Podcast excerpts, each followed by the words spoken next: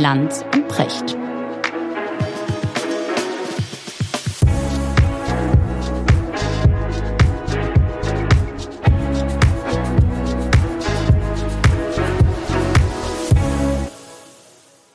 Richard, schönen guten Morgen. Schönen guten Morgen, Markus. Wo erreiche ich dich? Zu deiner großen Überraschung äh, in der Zu gleichen Hause? Kemenate wie sonst auch immer. Kemenate ist ein schönes Wort, ne?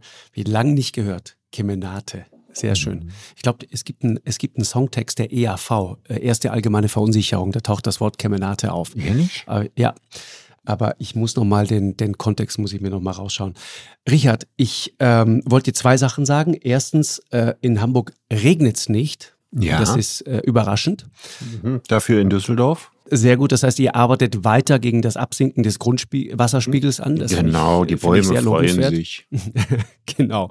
Bei uns ist, glaube ich, die Gefahr fürs erste gebannt. Äh, aber ich hoffe, dass es morgen dann wieder regnet, damit nicht noch irgendwas Schlimmes droht. Und ansonsten wollte ich heute mit dir ähm, tatsächlich über die Ukraine sprechen, über Kriege sprechen, aber wollte dich zunächst mal fragen, ob du dich an Dynamo Kiew erinnerst. Weil für, für Jungs, und du gehörst da nun auch dazu, unserer Generation ist doch Dynamo Kiew ein Mythos. Ja, ich meine, es war natürlich für, für viele auch irgendwie ein negativer Mythos, aber bei mir war das ja anders. Ne? Also negativer Mythos deswegen, weil Bayern hatte ja dreimal hintereinander den Europapokal der Landesmeister gewonnen. Mhm. Und dann sind sie an Dynamo Kiew gescheitert. An Oleg Blochin. An Oleg Blochin, der auch noch 1975 schon ja. Weltfußballer wurde, also Europafußballer des Jahres, also den, den Ballon d'Or gewonnen hat, mit über 100 Punkten und einem Riesenabstand vor Beckenbauer und Cruyff. Ja, sehr gut. Und einer okay. der Gründe dafür ist ein Tor, das er 1975 im Supercup-Finale gegen Bayern geschossen hat. Und das gilt sicherlich als eins der Top-Ten-Tore. Also er, er alleine gegen die Weltmeisterabwehr der Bayern. Mega. Also das ist hochgradig äh, spektakulär. Du bist, ja, du bist ja voll im Stoff, merke ich. Ich bin natürlich voll im Stoff, weil ich war natürlich damals der größte Dynamo Kiew-Fan ähm, westlich des Dnieper. weil ich durfte ja kein Fußball gucken, aber wenn Kiew spielte, durfte ich das natürlich gucken, weil meine Eltern ja gegen die Bayern waren und Kiew eben entsprechend gut war. Einfach weil deine Eltern Kommunisten waren. Ja, ja, Kommunisten, also zumindest, also mein Vater war theoretischer Marxist, wir drücken es mal so aus. Okay. Und meine Eltern waren unglaublich gegen die Bayern. Ja, das war die Zeit, als Beckenbauer Wahlkampfhilfe für Franz Josef Strauß gemacht hat und so. Das war für die, die der Inbegriff des Bösen. Klar. Ja, und dass dann äh, diese, diese Sowjetmannschaft damals mit sehr erfrischendem und sehr modernem Fußball, wie man auch sagen muss, unter mit einem der größten Trainerlegenden aller Zeiten, Valeri Lobanowski, der diesen Verein jahrzehntelang trainiert hat. Mhm. Ähm, so erfrischend und großartig gespielt wird, das hat man natürlich meine zehn, elfjährige Seele zutiefst beeindruckt. Absolut. Richard, Ukraine, wir sind, wir sind mittendrin. Ähm, ich ich würde heute gerne mal mit dir über, über Krieg sprechen und die Frage, du kennst Steven Pinker äh, mhm. und, und sein Buch Gewalt. Mhm. Äh, in diesem Buch schreibt er, die Welt war noch nie so friedlich wie heute. Und im Vergleich zu den Gewalterfahrungen aller Generationen vor uns nimmt die Gewalt deutlich und kontinuierlich ab. Aber, und das ist meine Frage an dich, warum fühlt es sich so anders an? Ach, da gibt es viele Gründe. Also ich glaube, die versteckte Gewalt nimmt zu. Also früher gab es ganz viele Gesellschaften, in denen Gewalt Kult war. Also wo soldatische Tugenden im Mittelpunkt der Erziehung standen, für Jungs zum Beispiel äh, wo, wenn man irgendwo einen in die Schnauze kriegte, man sagt, das gehört zum Leben dazu, dreckige Erfahrungen können nicht schaden. Ne? Daran wird man zum Mann. Heute leben wir ja in einer Gesellschaft, in der Gewalt grundsätzlich negativ besetzt ist ne, und nicht mehr zugelassen wird. Das ist ja auch ein zivilisatorischer Fortschritt, dass das so ist. Aber die versteckte Gewalt, zum Beispiel im Straßenverkehr, ne, wo man sich im Gehäuse seines Autos sicher fühlt und ja. denkt, nicht erkannt zu werden, ja. wo man den anderen auch nicht als Mensch wahrnimmt, sondern als mhm. Auto.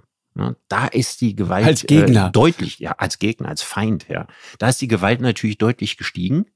Und auch so die, die Aggressionen, die man dann, weiß ich nicht, sozialen Netzwerken äh, von sich gibt und so. Also die Menschen sind ja nicht weniger aggressiv als früher, aber sie sind heute versteckter aggressiv. Und was Pinker ja sagen will, ist, wenn man mal guckt, wie viele Menschen heute diesen kleinen Planeten bewohnen und dann mal rechnet, wie viele davon sterben eines gewaltsamen Todes in Kriegen, in Massakern, in Bürgerkriegen oder wenn sie auf der Straße getötet werden oder so, dann ist die Geschichte der Menschheit so gesehen ein Fortschritt.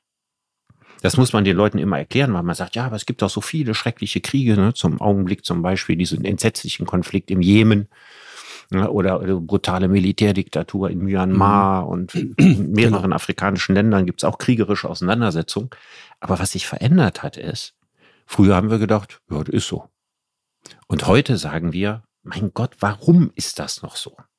Also kriegerische Auseinandersetzungen haben ihre Selbstverständlichkeit verloren. Und das ist ein großer Fortschritt. Das ist wahr. Ähm, wenngleich man sagen muss, ähm, ich habe ähm, ein, ein, schönes Zitat auf der Homepage des Zukunftsinstituts gefunden. Da schreiben die, das, was Menschen immer wieder in den Krieg treibt, sind mittlerweile, und das äh, stützt eigentlich deine These, vor allem psychologische Gründe. Und es gibt dieses ähm, Buch von Chris Hedges, War is a Force that gives us a meaning. Ja, also Krieg sozusagen ist etwas, was Sinn stiftet. Und er geht dort der These hinterher, es gibt Kriege vor allen Dingen deswegen, weil es Nationen gibt, die sich ihrer selbst nicht sicher sind. Und um der Selbstvergewisserung willen sozusagen fängt man an, äh, Kriege vom Zaun zu brechen und, und, und heilt sozusagen eine Art, ähm, ja, eine, eine, eine Unsicherheit in unsicheren Kulturen. Aber das war früher viel stärker. Oder was ist? Fast ja, alle, fast alle ja. Nationen, die wir heute kennen, sind mal durch Gewalt und Kriege entstanden. Exakt. Ja, also die USA sind entstanden äh, durch die, die Ausrottung der Indianer. Ja, es war die große gemeinsame Kollektiverfahrung gegen eine diskriminierte und abgeschlachtete Ethnie, die dieses Land geeint hat. Genau. Und wenn man sich die Geografie Europas anguckt, wie sind denn die, die Deutschen entstanden und die Franzosen und so weiter, dann sind wir bei den Franken, dann sind wir vorher noch bei der Völkerwanderung, da sind wir eine einzige Auseinandersetzung von Kriegen genau. und neu begründeten Territorien, die überhaupt Nationen geschmiedet haben. Heute ist das im Vergleich zu früher auch deutlich weniger gewesen. Also auch die, das psychologische Bedürfnis zur Identitätsstiftung Kriege zu führen. Eben zur Identitätsstiftung gibt's heute auch Fußball und viele andere Möglichkeiten. Das stimmt. Aber trotzdem, was, was sicher so ist, und das, das kriegt man ja auch mit, also wenn, wenn man sich mal die, die innenpolitischen Probleme zum Beispiel auch in Russland anguckt. Wir haben 2018 äh, waren wir länger in Russland unterwegs und haben dort eine Reportage gedreht. Gibt's übrigens auch immer noch in der ZDF-Mediathek. Und ich habe damals die Russen die man nicht verwechseln sollte mit Putin, ja. Äh, die Russen als ein unglaublich äh, uns zugewandtes äh, und, und, und sehr gebildetes, feinfühliges Volk kennengelernt. Ich, ich, ich schätze die Russen wirklich über alle Maßen. Und die bringen uns auch eine Art von Respekt und, und Wertschätzung entgegen, von der wir häufig, glaube ich, gar nicht wissen, dass es sie gibt. Also da gibt es so eine Sehnsucht sozusagen auch äh, nach einer Verbindung zu dieser anderen großen Kulturnation, die in ihren Augen Deutschland ist. Das muss man sich mal vorstellen, ne? Angesichts einer Geschichte, ja, zweier brutalst möglicher Raubkriege, die dieses Deutschland gegen Russland geführt hat. Aber als die zwei Male, dass ich in Russland gewesen bin, habe ich das ähnlich empfunden. Ist so, also ein, ein, eine sehr positive Haltung der Russen gegenüber Deutschland. Genau. Der große Vaterländische Krieg, ne? so heißt er dort, der Zweite Weltkrieg. Und was immer, immer, ich weiß, ich habe in, in Wolgograd, ja, früher Stalingrad, in, in einem Souterrain eines Hauses, werde ich nie mehr vergess, vergessen, war ein Gänsehautmoment, so ein bisschen außerhalb der Stadt, fast schon so eine, so eine Datschen-Gegend. Und wir fahren dahin und es, und es blühten Mandelbäume und Magnolien und so weiter. War irgendwie unheimlich schön. Also dieses russische Landleben, äh, sehr ärmlich, aber hat auch was wahnsinnig Romantisches. Und wenn man da so durchfährt und das sieht, das ist immer wie eine Zeitreise. Und wir, wir fahren in so eine kleine Seitenstraße rein und da sind diese ganzen Holzhäuser äh, in, in diesen Farben, die es da so gibt, aber eben russisch karg, so muss man sagen, und dann diese staubigen Straßen und halten dann plötzlich an vor so einem kleinen Haus, Zaun, gehen da rein und dann runter in so einen Sutterer. Und dann sitzt dort eine Frau, das werde ich nie mehr vergessen, in einem Raum, der unfassbar geschmacklos ausstaffiert war, in ganz bunten Farben, in ganz bunten Tapeten. Und ganz hinten drin auf einem Bett saß eine Frau und stellte sich raus, ich, ich glaube, die ist auch auf, auf meiner Foto-Homepage, ist die auch drauf. Eine unglaubliche Haut, war fast 100 Jahre alt, Krankenschwester, die im Kessel von Stalingrad beide Seiten versorgt hat. Mhm. Russen und Deutsche. Und die sagte, wir haben damals keinen Unterschied gemacht, das war uns völlig egal. Und dann hat sie erzählt, wie, wie man sich gegenseitig versucht hat, irgendwie zu helfen, wie man Arme und Beine amputiert hat, einfach unter Zuhilfenahme von, von größeren Mengen Wodka und so, ja. Man hatte keine Betäubungsmittel mehr und so weiter. Dann haben die einfach den Leuten bei vollem Bewusstsein Beine abgenommen und Beine abgesägt und solche Dinge. Und eben auch deutschen Soldaten. Und sie hat irgendwie sehr, freundlich und sehr, sehr positiv über diese deutschen Soldaten gesprochen. Und die, die Botschaft war, lass uns das doch mal vergessen, lass uns das mal hinter uns lassen und lass uns doch lieber gucken, was uns verbindet. Und jetzt sind wir plötzlich wieder in dieser Situation. Also für mich ist es unglaublich deprimierend und bestürzend, dass wir nach all den Erfolgen, die es gab nach dem Ende des Kalten Krieges, als die sogar gemeinsame Manöver der NATO mit Russland gab, diese Zeit, in der Putin damals im Bundestag gesprochen hat. 2001, ne? Bei Biolek in der Talkshow saß. Genau.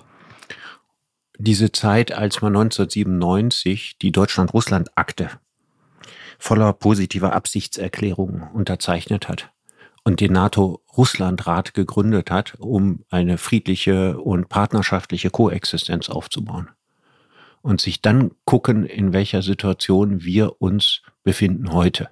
Also was für ein entsetzlicher Rückschritt gegenüber dem, was damals erreicht war. Ich finde das zutiefst deprimierend, weil als jemand, der ja quasi im Schatten der Atomraketen aufgewachsen ist, ne, was für die ganze Generation ja galt, Zeit des NATO-Doppelbeschlusses, ja, das war ich 17 ja. Jahre alt, das war sehr prägend. Und dann zu sagen, das ist endlich zu Ende. Es gibt auch keine Systemkonkurrenz mehr. Ne? Der, der Staatskapitalismus, der sich da als Kommunismus missverstand, der ist Geschichte. Der kommt genau. auch nicht wieder. Genau, das Ende der Geschichte, ne? Francis Fukuyama. Fra ne? Francis Fukuyama, das Ende der Geschichte. Es gibt jetzt sozusagen die, die Werte des Liberalismus, die Werte genau. der Demokratie haben gewonnen, sind überlegen. Und es gäbe jetzt keinen ideologischen Grund mehr für Kriegsführung. Genau. Und dann Zeitreise, Klick, das Jahr 2021, wirklich, 22 wirklich. und man denkt sich, was ist da in der Zeit alles schiefgelaufen? Und zum Teil ein bisschen abseits der Öffentlichkeit. Wir haben ja diese allmähliche Verschlechterung des Verhältnisses zwischen dem Westen und, und Russland ja nicht pausenlos thematisiert. Vieles sind ja auch schleichende Prozesse, vieles ist ja auch erodiert. Und jetzt stehen wir plötzlich wirklich vor einem Scherbenhaufen. Mhm, ist richtig. Wir reden gleich nochmal äh, intensiver auch darüber, wie wir in diese Situation gekommen sind. Aber würdest du mir zustimmen, meiner Vermutung, ich, wir haben uns auch in der Sendung jetzt immer wieder mit dem Thema beschäftigt. Und wenn man sich mal genauer die Dinge anguckt, dann merkt man zum Beispiel ganz schnell, dass äh, obwohl die Amerikaner immer wieder sagen, Sanktionen, harte Sanktionen und ihr dürft Nord Stream 2 nicht in Betrieb nehmen und so weiter, die Amerikaner machen glänzende Geschäfte mit den Russen. Und die Amerikaner machen gerade glänzende Geschäfte mit Gas, mit LNG, mit äh, Liquefied Natural Gas, ja, dieses Flüssiggas, das mit äh, hohem energetischen Aufwand runtergekühlt wird auf, auf, weiß ich nicht, äh, minus 160 Grad oder was und, und dann auf ein Sechshundertstel seines Volumens quasi zusammengeschrumpft wird, um es dann mit riesigem Energieaufwand wieder zurückzuführen in seinen alten Aggregatzustand. So, die machen glänzende Geschäfte. Was ich nicht wusste, ist, auch die Ukraine, die jetzt die ganze Zeit sagen, wie könnt ihr uns so im Stich lassen? Wir brauchen Waffen, wir brauchen Waffensysteme. Die sind einer der 15 größten Waffenexporteure der Welt gewesen, zumindest bis 2018. War mhm. dir das mhm. klar? So ganz im Detail war mir das irgendwie nicht klar. Aber ich habe auch diese, diese ganze Diskussion darum, dass die Ukraine noch mehr Waffen braucht, ohnehin nie verstanden. Also wir können ja gleich in aller Ruhe mal über die Drohkulisse sprechen und wie es dazu gekommen ist. Aber was ich überhaupt nicht verstehe an der ganzen Diskussion, was mir, wo ich denken würde, da, da, da kann mein gesunder Menschenverstand die Dinge nicht begreifen. Mhm. Wenn man jetzt noch mehr Waffen in die Ukraine liefert, und gerade ist ja im Wert von 200 Millionen, gerade sind wieder amerikanische Waffen dahin gekommen und die Polen ja, wollen Waffen stellen und so weiter. Da machen Leute glänzende Geschäfte. Ich frage, glänzende mich, Geschäfte. ich frage mich, zu welchem militärischen Zweck? Ja. Also Putin hat 2014 gesagt, wenn er vorhätte, die Ukraine militärisch einzukassieren, dann würde das zwei Tage dauern. Vielleicht dauert es auch vier Tage. Aber wenn wir jetzt mit deutschen Waffen da jetzt noch Waffen hinschicken und die anderen auch noch Waffen, dann dauert es halt fünf Tage. Genau. Also das schafft ja keine militärische Sicherheit. Nein, militärische Sicherheit würde ein Abkommen schaffen, das dauerhaft sicherstellt, dass die Russen keinen territorialen Zugriff auf die Ukraine in Kriegsform oder welcher Form auch immer weiter beabsichtigen könnten. Mhm. Dass also deren Motive, das zu tun, dass die erlischen. Und das wäre ja im Grunde genommen die einzige Lösung, die es gibt, denn eine militärische Aufrüstung der Ukraine könnte überhaupt das Ziel gar nicht erreichen, die Ukraine vor Russland zu schützen. Also wenn dieser Weg ohnehin nicht gangbar ist, Warum spielt der da im Augenblick so eine große Rolle? Und du hast das ja nahegelegt. Ich kann mir dann nur vorstellen, dass das in erster Linie wirtschaftliche Interessen sind, Interessen, Rüstungsindustrieinteressen, weil man schafft dadurch keine Pazifizierung der Lage und man entschärft damit auch die russische Drohung nicht. Richtig, richtig. Was ich zum Beispiel auch nicht wusste, total interessant, ähm, die, die Ukrainer haben in den Jahren 2013, 14 speziell, ähm, angefangen, 16 zum Beispiel, gab es ein eigenes Abkommen dazu. Ähm, äh, und das war nicht Trump, äh, sondern das war der heutige Präsident, der damalige Vizepräsident Joe Biden. Die haben ein Abkommen geschlossen und optimieren sozusagen ukrainisches Militärgerät. Mil äh, Panzer und, und andere Dinge. Die werden mhm. von Amerikanern optimiert. Äh, gab gerade in, in, in Abu Dhabi eine große Militärmesse, da hat die Ukraine gezeigt, was sie so drauf haben. Die haben selber eine äh, Drohne, die vier Lenkraketen abfeuern kann und die ist deutlich günstiger als äh, vergleichbare westliche Mordmaschinen, mit denen man auch jede Menge Leute mhm. umbringen kann. Das heißt, da gibt es unglaublich viele Interessen. Deutschland, viertgrößter Rüstungsexporteur der Welt, 9 Milliarden in 2021. In 2020, auch interessant, kamen wir gerade mal auf knapp 5 Milliarden. Das heißt, ausgerechnet das Corona-Jahr 2021 war ein glänzendes äh, Geschäftsjahr für die deutsche Waffenindustrie. Und dann sollte man vielleicht noch dazu sagen, dass der allergrößte Teil der deutschen Waffen in welches Land ging? Ägypten. Nach Ägypten, ja, genau. Und Ägypten unter Sisi, ja, ist eine grausame Militärdiktatur. Ja, und führt das Krieg ist jetzt im Jemen. Aufbauhilfe für einen liberal-demokratischen Staat. Genau, und führt Krieg im Jemen. Ist indirekt am Jemenkrieg mit beteiligt. Genau. Mhm. Ja, der im Augenblick grausamste, ja, gruseligste, menschenverachtendste genau. Krieg, der derzeit auf der Welt geführt wird. Richtig. Ja, das ist ein zynisches Thema. Also du könntest natürlich meine Frage, warum gibt es im Jahr 2022 ja noch äh, Kriege oder kriegerische Szenarien wie jetzt die Drohung der Russen an der ukrainischen Grenze? Warum gibt es das noch? Dann muss man einfach sagen, das Interesse am Frieden scheint schwächer zu sein als das Wirtschaftsinteresse an militärischen, ich will nicht ja. sagen Auseinandersetzungen, aber zumindest an militärischen Eskalationen. Und das ist eine unglaublich traurige Einsicht. Total. Ich, ich, ich habe die Zahlen gerade mal hier, Richard. Es ist interessant, wo wir noch hin exportieren. Äh, Ägypten 4,34 Milliarden Euro. Deutschland, ne? Dann USA, die Niederlande, Singapur, Australien, Großbritannien, Südkorea. Das sind unsere wichtigsten äh, äh Abnehmer für deutsche, für deutsche Waffen. Waffen. Genau. ThyssenKrupp Marine Systems zum Beispiel, drei Fregatten geliefert, unter anderem an Ägypten. Das ist richtig Geld. Ja, also in Deutschland ist es ein gewaltiger Wirtschaftszweig und trotzdem ist es relativ gering im Vergleich dazu, was es für die USA bedeutet. Mhm.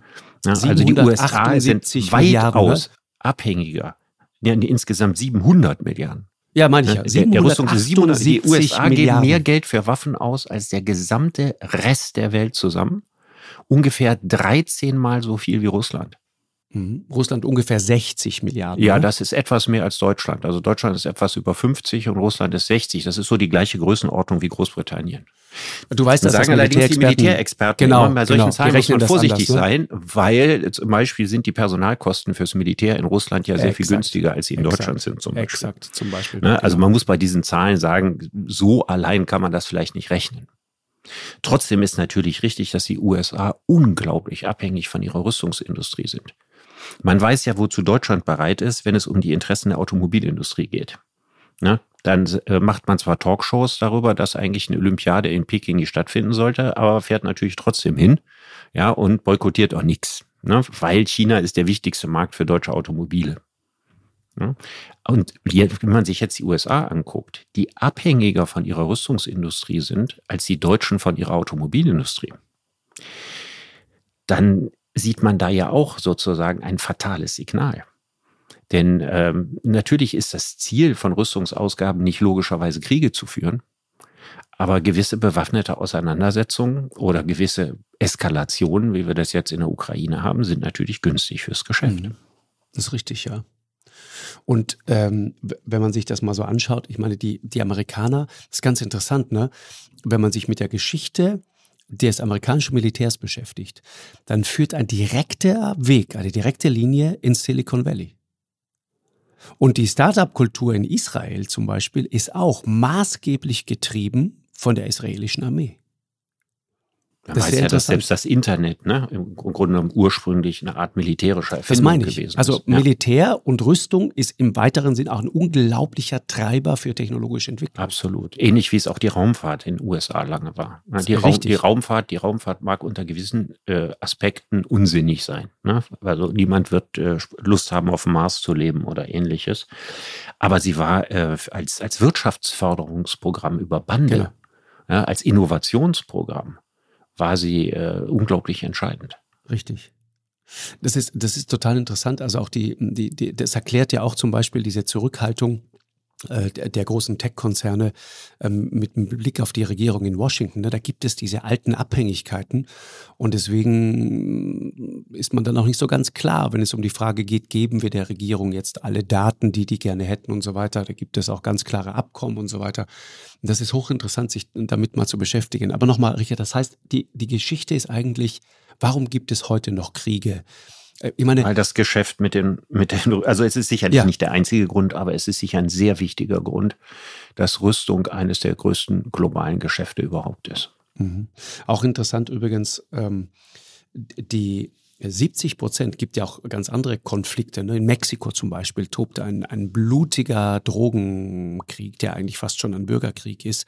70 Prozent aller illegalen Waffen, das haben die Kollegen vom Deutschlandfunk mal äh, berichtet, 70 Prozent aller Pistolen und Gewehre, die in 2021 dort gefunden wurden, stammen aus den USA. Das sind, das sind amerikanische Waffen, die dort in, in, in diesem mexikanischen Konflikt eingesetzt werden.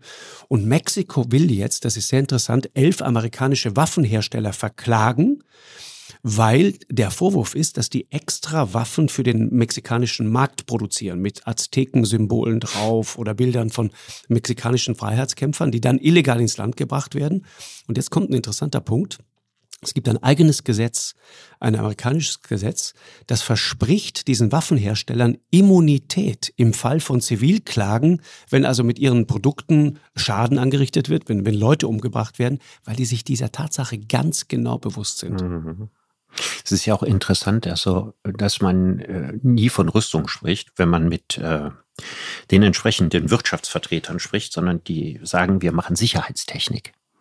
Bei Sicherheitstechnik denke ich so an Schlüsseldienst ne? oder an Alarmanlagen. Alarmanlagen, genau. Mhm. genau. Aber das ist ja, ich meine, dass wir ein schlechtes Gewissen haben, dass wir uns heute nicht mehr in kriegerischen Kulturen leben, erkennt man eben daran, dass Bombardements Luftschläge sind. Ein Luftschlag ist, wenn ich eigentlich mit der Faust in die Luft schlage. Ne, das, beim Luftschlag kann man sich gar nicht vorstellen, dass da Menschen sterben. Wenn wir irgendwo äh, Waffen hinliefern oder Truppen hinschicken, dann heißt es immer, wir müssen mehr Verantwortung übernehmen. Mhm. Ne? Wir müssen in dieser Region mehr Verantwortung übernehmen. Das ist ein einziges Synonym für Soldaten hinschicken. Richtig. Oder wir müssen uns engagieren.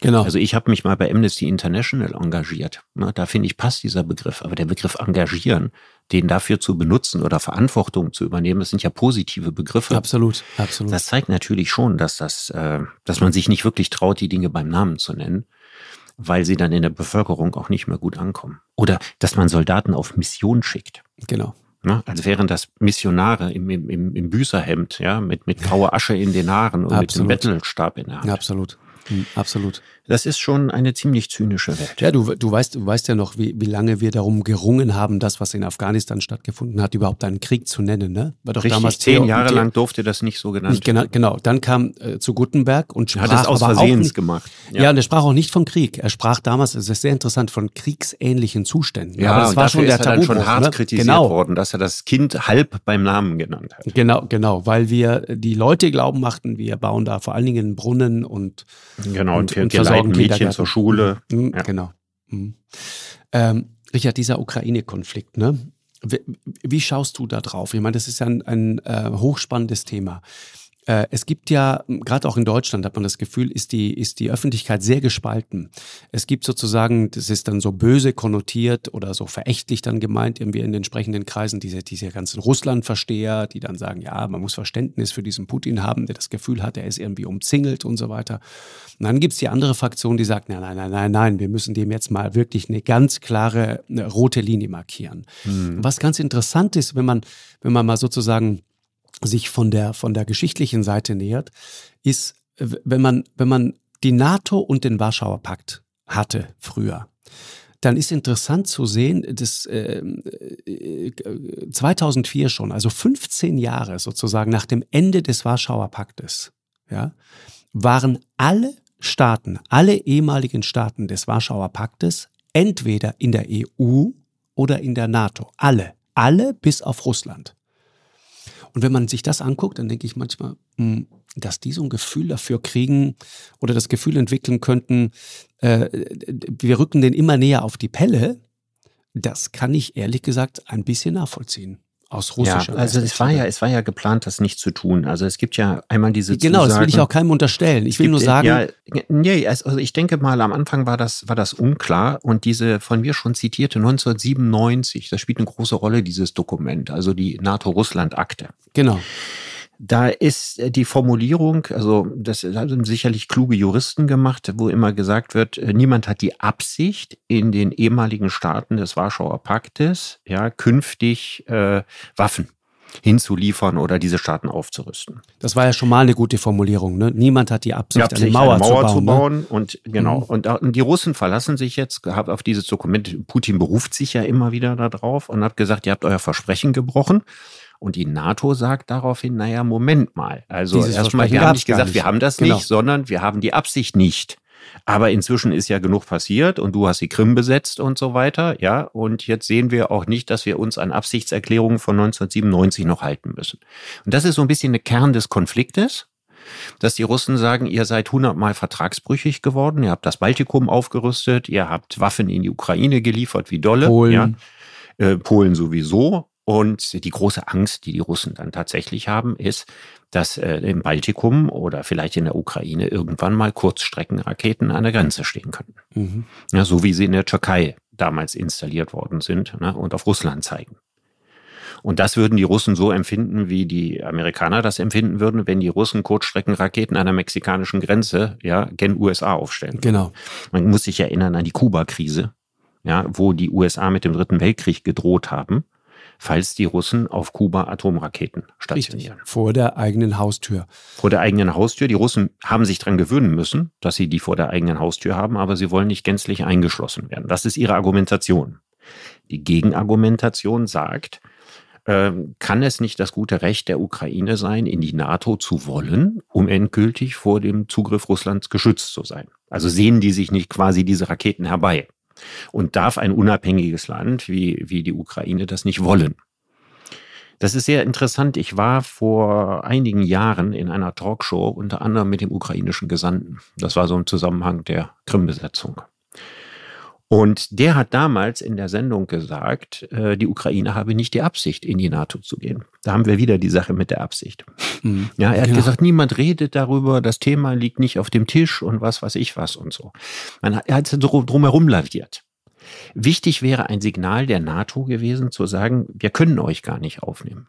Ja. Der eine Grund wäre diese Deutschland-Russland-Akte, aber was viel entscheidender ist, um Mitglied der NATO zu werden, muss man ein Teil der westlichen Wertegemeinschaft sein.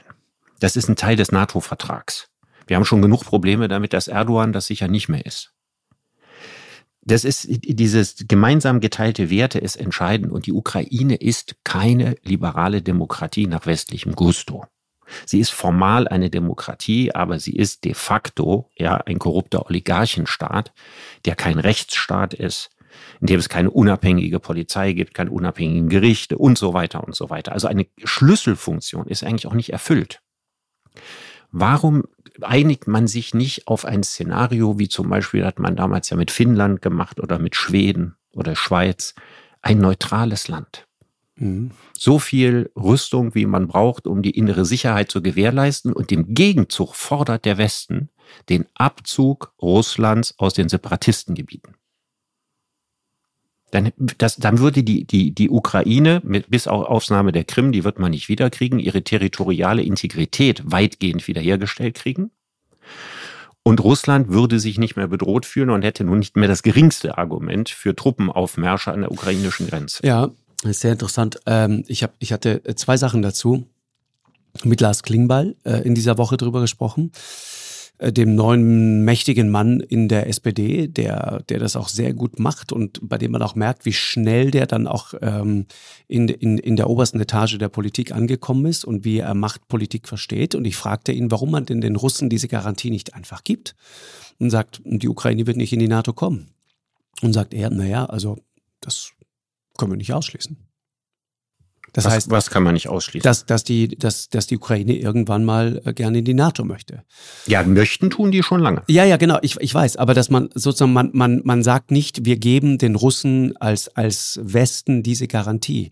Du weißt ja, dass die, die Amerikaner das ja schon mal sehr intensiv betrieben haben. Und es waren damals Frankreich und Deutschland, die gesagt haben, nee, pass auf, das wird die Russen wirklich verärgern. Wir machen das nicht.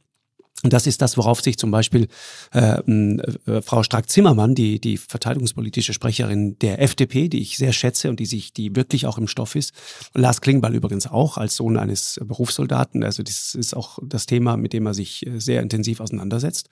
Frau Strack-Zimmermann sagt, nein, wieso sollen wir denen dieses, diese Garantie nochmal geben? Wir haben sie ihnen doch schon mal gegeben.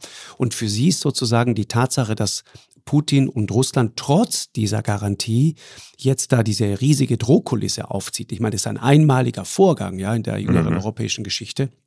Äh, und zwar und zwar wirklich beängstigend, weil die mittlerweile auch das die die man weiß ja ganz genau, was die da machen. Mittlerweile 130.000 Mann äh, hochmoderne, komplexe Waffensysteme, aber auch zum Beispiel die ganze Logistik drumherum, also auch Sanitätseinheiten und so weiter. Das heißt, mhm. das, das sind dann für Militärexperten so die Hinweise, bei denen sie sagen, guck mal, da müssen wir jetzt aufpassen. Das ist jetzt nicht nur Manöver, sondern die bereiten sich ernsthaft auf etwas vor, weil sonst brauchst du keine Ärzte und Krankenschwestern und so weiter. Oder, oder sie wollen zumindest äh, der Welt klar machen, genau, ja, dass sie jederzeit drohen. realistisch genau. könnten.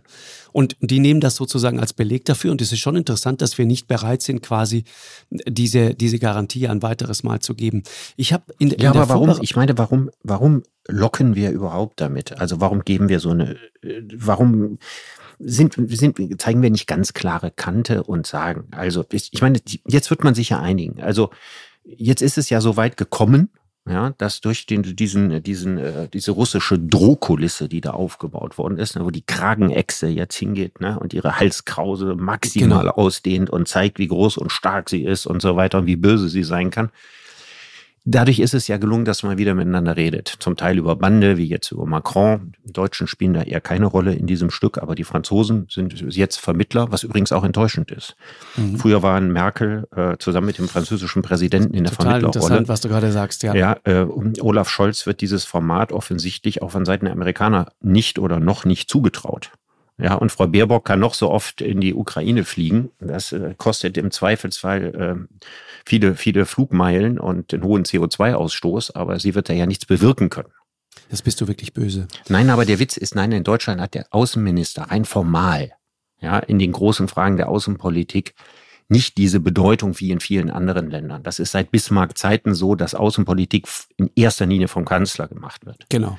Und selbst der Kanzler kann nicht die Akzente setzen, gegenwärtig, die Merkel damals setzen konnte. Sodass also die Vermittlerrolle heute weitgehend bei den Franzosen liegt. Und das hat immerhin dazu geführt, dass man jetzt wieder miteinander redet. Das ist ja das Beste, was man bislang hat erreichen können.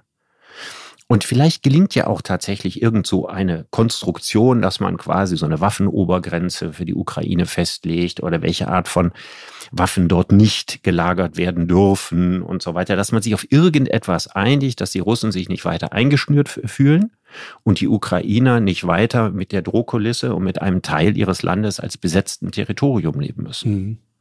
Das ist übrigens interessant, weil du Angela Merkel gerade ansprichst. Ich habe dieser Tage immer wieder mit, mit, mit Politikjournalisten äh, gesprochen, die sagen, es sind nicht wenige, die sagen, mit Merkel wäre das nicht passiert. Die hatte ein solches Gewicht außenpolitisch und es wäre mit Merkel wahrscheinlich, da hätte sich Putin das nicht getraut. Was Ach, ich aber das glaube ich nicht. Nein, also viel Gibt Angst es- vor Merkel hat er sicher nicht Nein, gehabt, nicht aber die Angst, Deutschen geht nicht um hätten eine proaktivere Außenpolitik gemacht. Das ist der Punkt. Und es geht auch um eine Frage, um eine Form von, von Respekt. Da gab es, glaube ich, schon zwischen den beiden. Ich glaube, die haben, das habe ich immer wieder gelesen und auch gehört, immer wieder bestätigt bekommen.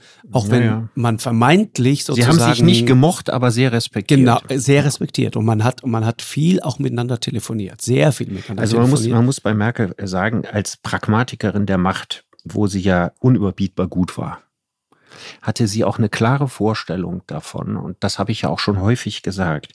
Bei uns ist es immer so, wir sehen quasi das Problem Putin. Wir denken, der ist jetzt seit 22 Jahren an der Macht, der wird jetzt so wie Erdogan, der wird jetzt größenwahnsinnig und jetzt erfüllt er den Russen den Traum und dann holt er die Ukraine heim ins Reich, so, ne? Das ist so die Vorstellung. Also viele Kremologen ne, äh, Mhm, geben genau. das von sich und sagen, das ist das, das Ziel, was er hat und was er macht. Und ich glaube, Angela Merkel hat Putin gut genug gekannt, um zu wissen, dass die Alternativen zu Putin im Zweifelsfall schlimmer wären als Putin. Genau. Also es gibt diese national-revanchistischen Kräfte in Russland und die sind stark. Zirinovsky Es gibt Leute, sehr ne? viele Ja. Russen, die der Überzeugung sind, die Ukraine ist ein Stück Russland, weil Russland mal aus dem Kiewer Rus, also tatsächlich aus der Ukraine heraus entstanden ist und denken, das war da äh, 1994 ein Betriebsunfall der Geschichte und der muss korrigiert Mhm. werden. Genau. Wenn Putin so denken würde, dann wäre die Ukraine seit 22 Jahren von Russland komplett aufgefressen. Das ist bislang nicht passiert. Also Putin ist da abwägender, überlegt natürlich, ne, was kann ihm das maximal nutzen, wie viel Schaden richtet das an. Ja? Der gesamte Westen wird ihn komplett schneiden, boykottieren und so weiter. Er ist ja schon jemand, der diese Dinge abwägt. Ich habe aber große Angst, und das habe ich schon häufig gesagt, bezüglich der Zeit nach Putin. Genau. Deswegen stört mich immer, wenn wir so sehr Putin dämonisieren. Ja, weil die Alternativen dazu, es wird ja nicht Nawalny Präsident nach Putin, sondern meine Angst ist eher, dass jemand ein schwächerer Charakter als Putin, irgend- der aber von sehr starken nationalrevanchistischen Motiven getrieben ist. Gedemütigte Weltmächte sind Mhm. sehr, sehr gefährlich. Gefährlich, genau. Dieses Russland ist gefährlich. Und es, ich denke immer noch, dass Putin in der Situation, in der sich das Land befindet, aus Sicht des Westens ein kleineres Übel ist als das, was danach kommen könnte. Deswegen muss man beim Putin-Bashing auch immer vorsichtig sein und sich die Frage stellen, was wäre denn die Alternative? Mhm. Das ist wahr. Wenn du, das ist sehr interessant, das ist einer der Gründe, da haben wir auch häufig ein falsches Verständnis auch von Russland. Nach meinem Dafürhalten, ich kenne das Land wirklich nur sehr oberflächlich. Aber dennoch, als wir damals auch dort war, mehrfach da und äh, als wir uns dann äh, für diese Dokumentation sehr intensiv damit beschäftigt haben, dann ist das etwas, was du immer wieder hörst. Die, die Russen sagen dir, wir haben Angst vor genau diesem Moment. Die, die, die sagen, die, die, also die Vorstellung, dass da jemand ist, der die ganze Zeit ähm, äh, ganz übel Wahlen manipulieren muss, um dann auf großartige Wahlergebnisse zu kommen, das ist eine Vorstellung, die finde ich schwierig. Weil tatsächlich ist die Zustimmung zu diesem Mann bis heute erstaunlich groß. Und wenn man sich mal ähm, das große Trauma waren ja, glaube ich, die 90er Jahre, dieser totale, also ultimative die, die, die Gorbatschow-Zeit, Jelzin-Jahre, ne? wo, wo die Sowjetunion zerfiel und damit für viele Russen ja nicht nur der Kommunismus, ja, sondern ihre, die große Weltmacht. Richtig. Ja, die man wirtschaftlich zwar nie war, ja, aber als die man sich immer aufgespreizt hat. Die man aber militärisch Ja, war. und plötzlich ist man nur noch eine Regionalmacht, wie Obama sich da äh, mal ausgedrückt hat. Das war das eine. Dann hatte man Länder verloren aus der russischen Sicht, die eigentlich russische Länder sind. Da gehörte eben die Ukraine zu, da gehörte Weißrussland zu. Weißrussland war ja auch so ein Betriebsunfall der Geschichte. Eigentlich sollte, es wissen ja auch wenige Leute, Lukaschenko der Nachfolger von Jelzin werden. Putin und Lukaschenko waren direkte Rivalen. Die mögen sich auch bis heute nicht aus dem. Grund, persönlich nicht. Mhm. Putin hat quasi Lukaschenko verhindert und sich selbst an die Macht geputscht hinter den Kulissen. Und als Preis dafür hat man quasi äh, Weißrussland verloren. Also nicht erst nachdem er weggeputscht war, das galt, war übrigens damals noch vorstellbar, dass das alles zusammen noch bleibt und so weiter. Aber das ist quasi der Preis, den Putin bezahlt hat, um an die Macht zu kommen. Indirekt, nicht auf dem kürzesten Wege, aber es spielte hinter den Kulissen natürlich eine große Rolle. Und diese, diese Revanchisten, das sind ja, das sind keine Kommunisten? Das sind auch nicht irgendwelche äh, wahnsinnigen Putin-Fans oder so. Das ist ein Teil der, der verletzten äh, äh, russischen Seele. Ja, das, was ich sagte, gedemütigte Großmacht. Gedemütigte Großmacht, das ist, das ist äh, ganz, ganz gefährliches Holz. Genau. Deutschland war nach dem Ersten Weltkrieg eine gedemütigte Großmacht. Richtig. Und was daraus geworden ist, haben wir ja dann alle erlebt. Ja. Also nicht erlebt, sondern, sondern äh, können wir nachlesen in Geschichtsbüchern und äh, hat ja bis heute Konsequenzen. Du hast recht. Und ich, ich frage mich auch immer, also wenn man in Russland unterwegs ist, das ist ja zum Beispiel auch sehr interessant. Ich meine, das ist das größte Land der Erde äh, flächenmäßig doppelt so groß wie die USA, mit vergleichsweise wenig Bevölkerung, ne, ungefähr 130 Millionen, aber ein gigantisch großes Land. Und du kriegst ein Gefühl dafür, wenn du mal in Moskau einfach in ein Flugzeug steigst und dann fliegst du zwei Stunden, drei Stunden, vier Stunden. Und dann guckst du dir mal an, wo du auf der Karte angekommen bist. Dann ist das ein winzig kleiner Strich. Mhm. Elf Zeitzonen. Da kriegst du mal eine Idee davon, wie schwer es auch sein muss, dieses gigantische Land in irgendeiner Form zusammenzuhalten. Die haben eine Grenze, ich glaube insgesamt, wenn man die Küsten mitrechnet, sind das 54.000 Kilometer. Das ist absurd riesig. Äh, diese Grenze kannst du gar nicht schützen. Und diese das Grenze ist historisch allein die Westgrenze. Genau. Dreimal überrollt worden. Ja, Richtig. von Napoleon, von, von Kaiser Wilhelm und Richtig. von Hitler. Genau. Und das ist der Punkt. Und wenn du, dann, dann verstehst du plötzlich, woher die, diese Sehnsucht oder diese Idee auch der, der Russen kommt, nach jemandem an der Spitze, der stark ist, weil du nur mit einer sozusagen natürlichen Autorität, genau, sonst fliegt dir der ganze Laden sofort um die Ohren. Du kannst diese riesige Grenze nicht wirklich schützen. Und es gibt ja auch diese Tradition ne, der starken Männer in diesem Land. Genau. Es gibt überhaupt keine demokratische Tradition in Russland. Nirgendwo, nirgends. Das ist sozusagen in seiner DNA ein völlig undemokratisches Land. Also was, was gehört zu einem demokratischen Land? Demokratische Länder entstehen als Handelsstaaten. Staaten, die ein großes Interesse am Freihandel haben, in dem das Bürgertum an die Macht kommt, in dem die industrielle Revolution nach vorne getrieben wird. Das ist das, was England ausmacht, was irgendwann die USA ausgemacht hat. Genau. Was Frankreich ausgemacht hat, was Deutschland ausgemacht hat. Und Deutschland hat ja nun einen schwierigen Weg genug gehabt auf dem Weg zur liberalen Demokratie.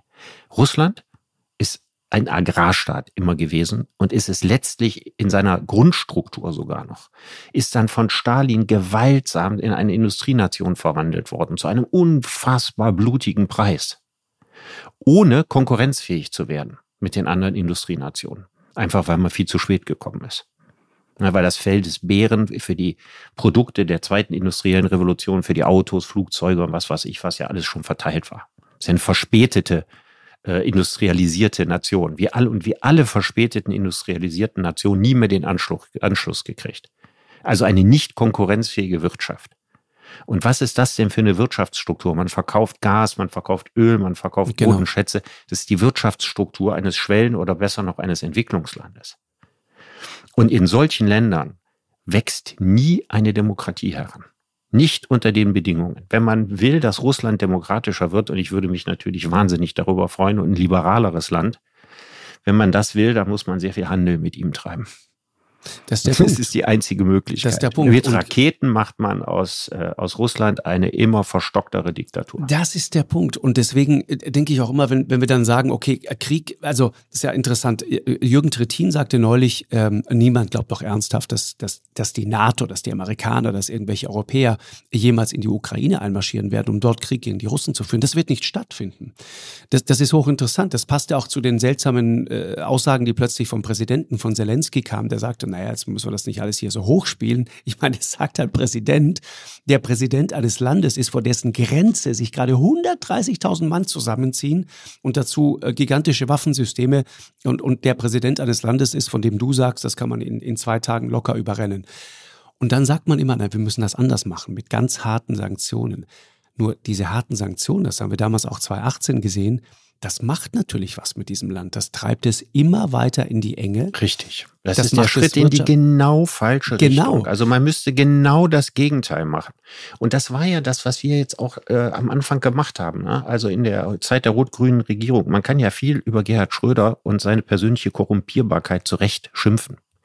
Aber den Gedanken, den er hatte, ja, nicht nur mit dem Westen ein gutes Wirtschaftsverhältnis zu haben, sondern das gleiche eben auch mit Russland zu haben, was übrigens eine alte sozialdemokratische Tradition hat. Also die Ostverträge, die man damals gemacht hat, Willy Brandt, die waren formal für die Leute ein Akt der Aussöhnung nach dem Zweiten Weltkrieg. Es war aber noch was anderes. Es war die Öffnung des russischen Marktes für die starke Exportnation Deutschland. In seinem Gefolge waren Leute wie Otto Wolf von Ammerongen und so weiter, die rheinische Schwerindustrie, ja, die den Russen dann anschließend Maschinen, Traktoren und alles Mögliche verkauft hat. Und Deutschland hätte eigentlich ein vitales Interesse daran an guten Wirtschaftsbeziehungen zu Russland. Und jetzt mal entre nous gesagt, und das ist ja kein großes Geheimnis, Olaf Scholz hat äh, sich gehütet, als er jetzt in Washington gewesen ist, zu genau. sagen, dass Nord Stream 2 nicht in Betrieb genommen wird. Der, die, der Satz ist, alles liegt auf dem Tisch. Und Lars Klingbeil sagte zu mir in dieser Woche irgendwann völlig genervt, irgendwie, was genau verstehen Sie an diesem Satz nicht?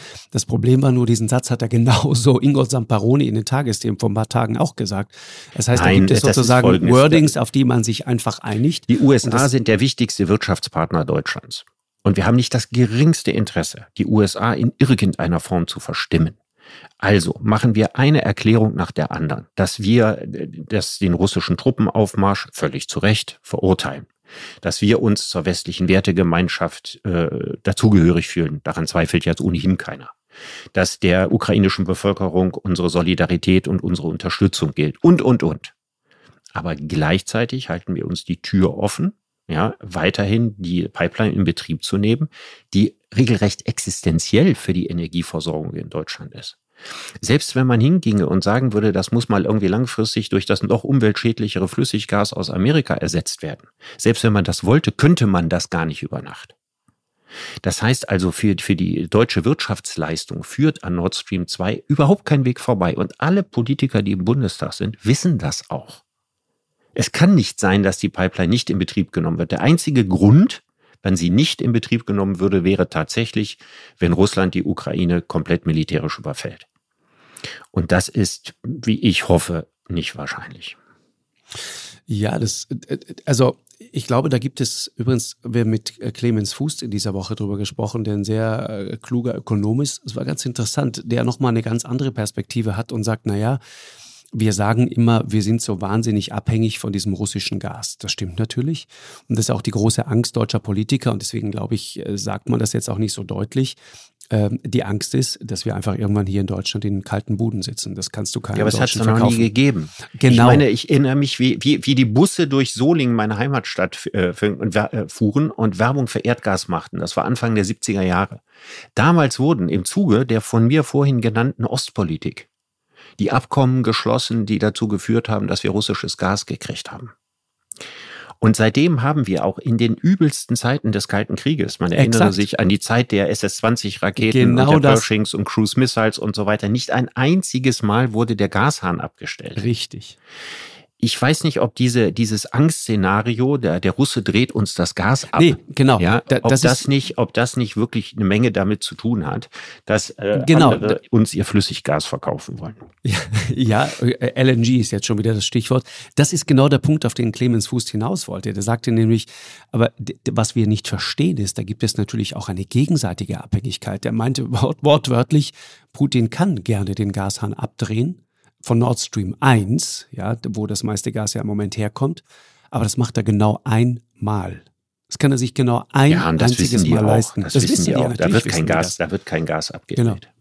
Genau, insofern äh, ist, ist da eine, eine gegenseitige Abhängigkeit da. Ja, also die, die, die, die Lage ist schwierig und ich, ich, ich glaube trotzdem, dass schon interessant ist, irgendwie, ich, wenn man sich das nochmal anschaut, ganz zum Schluss nochmal kurz angesprochen, Richard, äh, erinnerst du dich noch an Viktor Janukowitsch, den ähm, ja. ukrainischen Präsidenten? Was ist eigentlich aus mein, dem geworden? Was macht das eigentlich? Ich, das, was macht, ja, letzte Seite Stern. Wo ist der Stern, ja, wenn man wo, ihn mal wirklich wo ist braucht? Viktor Janukowitsch geblieben? das stimmt. Ist der nicht im Exil irgendwo in Russland? Ich glaube ja. Ich, so hieß das damals, aber. Mhm. Habe ich irgendwie so im Kopf. Ja. Aber was ich meine, ist, das war schon, das waren wichtige Jahre, ne, die, glaube ich, diesen Konflikt auch ein bisschen erklären. 2013, 2014. Der hat ja immer dieses Spiel gespielt. Ich flirte sozusagen mit dem Westen und gleichzeitig aber zeige ich sozusagen Respekt vor den Russen. Das war ja ganz interessant. Das ist ja und, eigentlich keine verkehrte Strategie für die ja, Ukraine. Ne? Hat aber nicht funktioniert, ne? Nee. Hat, hat in seinem Fall nicht funktioniert. Äh, und und äh, irgendwann mal, als, als sozusagen diese, diese Bestrebungen immer weitergingen und auch die Amerikaner im Speziellen und auch die EU irgendwie klar machte, da könnte eine EU-Mitgliedschaft plötzlich irgendwann mal im Raum stehen, was ja, glaube ich, nach Lesart vieler nichts anderes ist als eine kamouflierte NATO-Mitgliedschaft. Richtig. Die ja. EU ist der so. Köder. Genau. Und dann ist der nächste Schritt daran in die NATO. So. Und da hat ihm Putin damals ja unmissverständlich 2014, glaube ich, klar gemacht, äh, ich mache dir dann ein Angebot, das du nicht ablehnen kannst. Und hat ihm gesagt, du, du arbeitest jetzt mit uns zusammen, ansonsten kriegen wir hier ein Problem. Hat damals genau. dann ja sich abgewandt von der EU, das war ja die große Enttäuschung, und hat sich sozusagen äh, den, den Russen zugewandt. Und das war doch der Moment, wenn du dich erinnerst, damals ja, ja, im, im, im, Februar 2014, wo das Land der wo Anfang er des fliehen musste, genau, wo das Land instabil wurde und wo dann sehr seltsame Leute auch zum Teil in Russland äh, äh, dort die Macht übernommen haben. Die haben die in der Kontrolle Ukraine, verloren. In der, äh, in, in der Ukraine, die Kontrolle verloren. Der Präsident auf der Flucht äh, in der, der äh, unglaubliche Wellen von, von fast naziartigem Nationalismus. So, ja, so. also das ganz komische äh, Dinge, die da aufkamen. Die Deutschen und ja, dann Amerikaner. natürlich die ganzen Geheimdienstorganisationen, Genau. dann die ganzen Oligarchen mit ihren privaten Milizen Richtig. und so weiter. Das war eine ganz, ganz üble Zeit. Straßenkämpfe in Kiew, wenn du dich erinnerst, Ja, ja. Dutzende von Tote in Kiew und so weiter. Nicht aufgeklärte Schüsse auf dem Maidan, wo man bis heute nicht weiß, wer da auf Befehl von wem geschossen hat. Genau. Und dann antirussische Gruppierungen, die dann zum Teil übernommen haben, manche pro-westlich, manche faschistisch, ganz offen faschistisch und so weiter. Und es gibt Leute, die sagen, das war der Moment, in dem für Putin klar war, jetzt muss ich die Krim in Sicherheit bringen, weil sonst verliere ich den Zugang zu Sevastopol, zum Richtig. einzigen Ja, der Angst, ganzjährig ja. eisfreien Hafen, den Russland hat. Ja, also der, der Punkt ist, das ist ein doppelter Punkt. Also die, die russische Schwarzmeerflotte liegt ja nur aufgrund eines Vertrages mit der Ukraine oder lag da. Genau. Und die Angst bestand, dass der Vertrag nicht verlängert wird und dass da vielleicht ein Vertrag mit den Amerikanern abgeschlossen wird. Ja, dann sind amerikanische Kreuzer im Schwarzen Meer. Und dann sind die Genau. im Hafen von Sevastopol und Simferopol. Und was relativ selten thematisiert wird, unmittelbar vor der Küste der Krim liegen gewaltige Öl- und Gasfelder, die also noch gar nicht richtig ausgebeutet sind. Und diese beiden Argumente, das war natürlich, dass Russland sich das von der Ukraine genommen hat, was sie unbedingt haben wollten, ne, mit einem Völkerrechtsbruch ja, und mit einer äh, grandiosen Geheimdienstaktion, ja, da eine Abstimmung zu erzwingen. Genau. Übrigens auch ein äh, Verstoß, muss man mal ganz klar sagen, gegen die NATO-Russland-Akte. Richtig. Ne? Da hat auch Russland eindeutig gegen verstoßen, und zwar brachial. Hat sich die Krim unter Nagel gerissen und hat damit gemeint, auch das Interesse der Amerikaner an der Krim zu entschärfen.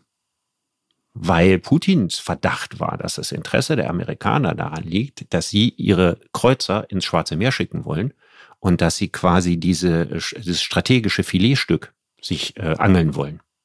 Und gedacht hat, das Interesse der USA an der Ukraine würde vermutlich erlöschen, ja, wenn sie die Krim nicht kriegen können, also auch militärisch dort nichts machen können. Ich nehme an, dass solche Überlegungen damals eine große Rolle gespielt haben. Und tatsächlich war es so, dass danach das amerikanische Interesse zunächst zurückging. Was aber nichts daran geändert hat, dass äh, nach wie vor dieser, dieser Konflikt besteht. Und ich meine, wir, wir, man müsste doch eigentlich überlegen, nicht nur, was ist das Beste für die USA oder was ist das Beste für die Russen oder was wünschen sich die Deutschen, sondern die entscheidende Frage ist doch, was ist das Beste für die Zukunft der Menschen in der Ukraine?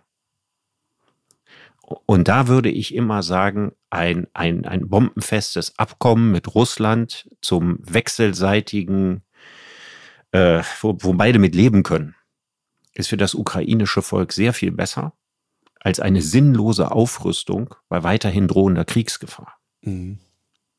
Ja, es ist wahr. Wobei, äh, äh, abschließend nochmal gesagt, Richard, glaube ich, muss man auch nochmal klarziehen. Wir haben jetzt viel über Hintergründe gesprochen und auch über sozusagen geostrategische Dinge.